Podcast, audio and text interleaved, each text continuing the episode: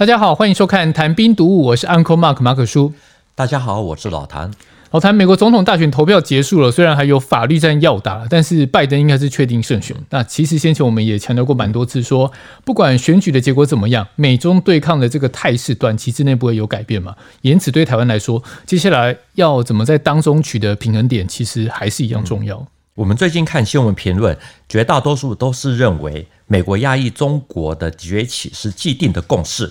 可是，如果拜登当选的话，他会稍微讲理一些，不会那么的简单粗暴。当然了，也有人说啊，这个拜登会更狠。不过，我注意到你之前跑的那个一条新闻，提到一位学者的看法，他认为美中的敌对态势如果比较和缓的话，那么解放军的基建闹台的频率应该也会跟着减少。可是，海峡中线已经被打破的事实，则是已经一去不复返。这场座谈会真的蛮有料的哦，其中呃，刚刚老谭提到那位是成功大学政治系的教授周志杰，他提到说，拜登当选之后呢，势必会重新检视美国对台军售的频率还有质量，那这样一来就会让两岸的军备竞赛稍微去和缓一点。那他也比对了。拜登跟川普不一样的地方哦，首先川普是单打独斗对抗中国大陆，其实呢，他玩的就是单边跟双边主义嘛。而拜登的对中政策会有三个特点：首先是斗智不斗气，不采取极限施压，然后维持政策的稳定性一致性；再来呢，逞凶不斗狠，让美中重新回到斗而不破，而对抗呢，也会一边对抗也会一边合作的互动。最后呢，则是围殴不单挑，透过多边主义来重新取信于盟邦，共同制约北京。那中美关系当然也影响到两岸嘛，尤其最近台海的军事紧张。周志杰刚刚前面我们提到说，他说拜登当选后会重新检视美国对台军售，我是希望他顺便检视瘦肉精啊。不过我觉得他没有提到这一点，但会不会我们也不知道。那另外呢，美中如果敌对稍微缓解，解放军的军机、军舰扰台频率也会减少。但是很重要一点，就像刚刚老谭提到说，这个海峡中线呢被打破之后一去不复返。今年以来，台海中线一直是一个非常热的名词。台湾这边认为有这条中线的存在，大陆却否认。那为什么两岸会对一条线各自表述？这其实必须要从一九五零年开始讲起。我们知道，台海中线是一条约定成熟的线，是一九五零年代美国与中华民国签订中美共同防御条约的时候，由驻台美军第十三航空特遣队。的那个司令，也就是戴维斯空军主将啊，所划定的规定，美军必须监控靠近中线附近的大陆军机，如果跨越中线，就表示对方有犯意，美军就可以予以击落。可是，另外有一种说法，他是说台海中线并非戴维斯线，而是一九五四年十二月的共同防御条约签订之后，美军还有国军又另外签订了一个叫做乐城作战计划。的附件，意思就是要台湾不要越线挑衅。至于大陆的军机、军舰如果越过了中线，那么美军会负责来协防。因为台湾当时还有空军上的优势，所以那个时候有能力飞到中国大陆去执行其他的任务。因此，还有一种说法就是，美国为了要维持台海的现状，要求那个时候担任空军作战司令的陈有为上将。命令国军的战机在执行一般的侦察巡逻类的这种任务的时候，不得进入到大陆沿岸十五海里内。所以，作战司令部内部就把由大陆沿海岛屿向外延伸十五海里的距离叫做陈有为线。这样不就等于是反过来了吗？你当初设立这条线是为了防止台湾去挑衅大陆，甚至来限制美军的行动嘛？嗯、这跟现在的想法好像有点不太一样。是的。我们讲这条陈有为线哈，它这个说法其实是呃可以得到印证的，就是从那个一九六七年台海上空最后一场空战啊可以得到印证。这场空战呢，它是发生在一九六七年一月十三日啊，所以又叫一一三空战、幺幺三空战。两岸都各自说啊，我打胜了。空战的起因呢，其实据说就是。潜艇有进入了那个厦门港，这个情资呢非同小可，所以那个时候空军为了要征召，结果就派征召机去厦门那边征召，结果呢在金门东北三十海里的上空与解放军的空军发生的空战，就遇到了，对。对对，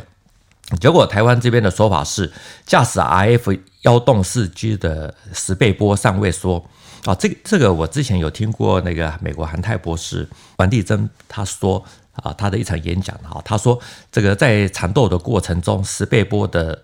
这个他的耳机里面一直有这个声音，啊，可是那个时候在生死关头，因为两军在对抗，所以那个时候根本他没有听到耳机里面传的是什么声音。等到战斗结束了，好，才知道战管一直在呼叫说：“你已经进入大陆了，啊，你已经进入大陆上空了，赶快出来，赶快出来。”但他没听到，因为他忙着就是摆脱对敌军这样。对对。对简单的说，海峡中线其实是变动的，原因是因为台湾海峡非常的狭窄，作战的纵深不足，基于防卫作战的需求，所以才会推出了这么一条假想界线。只是这条虚拟的界线，从贴近啊比较贴近大陆的陈有为线啊，慢慢的退到了海峡中间的这个戴维斯线，也就是台湾今天所认定的台这个海峡中线。这里要说的是，不管哪一个海峡中线的原型，其实都是美军单方面啊画设或者他们自己想定的，并不是两岸双方坐下来一起共同协商的结果。所以大陆这边现在说根本没有啊，其实严格讲也没有算说错。虽然大陆不承认有台海中线，可是从划定以来呢，其实也他们自己也很少有这种越线的记录。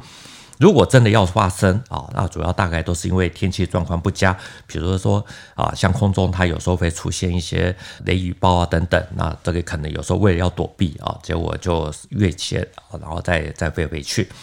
不过到了一九九九年七月的时候，因为两国论的关系，解放军的军机就真的是刻意的越过了海峡中线，然后呢又过了二十年，也就是我们刚刚在呃，就是去年啊，二零一九年。才再度发生的解放军的这个军机越过中线的情况，我们可以这样解读吗？就说这条线其实是一个默契，嗯，就但是当时呢，只要有任何一方出现不寻常的举动，就会有人出来越过这条线。那这个动作呢，也可以被视为是一种警告，应该是可以这样讲。大陆空军的实力哈。这个这几年其实它成长很快，不过在二十年前其实还不是这个样子。那个时候解放军的主要装备啊，就是空军来而言的话，主要是歼七、歼八，也就是军迷口中的所谓的七爷八爷。至于定义上是三代机的歼十。那个时候呢，才刚刚首飞成功没有多久，根本还没有量产。那后面的什么歼十一啊、歼十六啊、歼二十等等，就连个影都还没有。所以在一九九九年之前，台湾空军的三代机数量是有绝对的优势。所以那个时候，其实我看有的资料是写说，我们这边其实他们也不承认台海中线。哦，所以领空的最西疆界是从福建沿海陆地起算。向东延伸十五海里的海面上空，也就是我们刚刚在讲的陈有为线啊，也就是说，在正常的情况下，那个时候台湾可以在海上，那解放军呢，则是在这个十五海里的这个海岸线内啊，进行各项的军机啊训练活动。那两岸之间的这个空防的这个防空区呢，呃，缓冲区呢，其实就是现在的海峡中线以西到大陆东南沿岸。只要那个时候，只要解放军的军机一出海，那台湾这边就可以立刻的采取警戒措施。不过，一九九九年，那个解放军的军机刻意的越线之后，国军那个时候已经准备要反制了，可是据说遭到了美国方面的制止，那要求把这个巡航范围限缩到中线以东，从此台湾就失去了海峡中线以西的空域。那到了现在呢？随着解放军的军力啊，这个继续的提升，歼十、歼十一、苏三零啊等等都进驻了福建，已经可以在海峡中线以西活动，所以攻击发起线就从东南沿海就直接向台澎推进了八十甚至到一百二十公里，那很自然的就一定会给台海台湾这边带来防御上的这种压力。我们前面讲的一直是空中嘛，空战。那这条线呢，可以向下延伸嘛？比如说它延伸到海面到海底，对，形成一条隐形的防护线。海底下应该是不行，海面上是可以啊。我们刚刚说的是空中，那在海面上呢？其实台湾过去也掌握了优势。我们知道，在一九五四年发生的太平舰被击沉的事件，可是那个时候呢？整个台湾海峡的国民政府其实还是掌握了整个制海权，所以大陆自己的货轮要南来北往，都只能绕过台湾海峡跑远路，也就是要经过西太平洋。那如果他们要走台湾海峡的话呢，大陆就必须要租用外国籍的这个货轮，才不会啊被扣留啊。因为我们知道那个时候也是发生过几起我们国军、我们的海军把人家的。就是把那个对岸的货轮给扣留下来的这种事件，也就是说，大陆的军舰还有什么货轮什么的，其实很早很早就在绕台，只是大家现在都不知道而已。那这种情况呢，一直要到一九七四年一月，中国与越南在西沙发生的冲突，那解放军的东海舰队去南海增援，那二十二日的时候呢，舰艇编队通过了台湾海峡，台湾这边是全程监控。我们的飞机啊，是一路的跟踪到广东的这个汕头一带，这也是解放军的这个水面舰艇第一次的通过台湾海峡。至于像那个货轮啊这些啊，则是要到一九七九年才正式的打通他们的这个南北航道。大家现在在听这个，可能会无法想象说这种被围困的感觉，可能听过了都觉得还好。那我们就讲一个比较具体的一个故事，就是可能都没有人知道，这个很少，我们台湾这边比较少会听到说，这个大陆的鱼雷艇曾经一度是坐火车来运送，你就可以知道说这个被围困的痛苦。好，这个在一九五三年韩战结束以后呢，解放军要把北方的鱼雷艇调派到上海，啊，重新应对这个东海。啊，也就是还有包括台海的问题。结果呢，这些鱼雷艇呢是用火车来运送，因为艇小，都是百吨左右的，那耐波性也差。如果用铁路运送的话，可以避免掉不必要的损耗，还能够节省那个时候很珍贵的这个进口油料。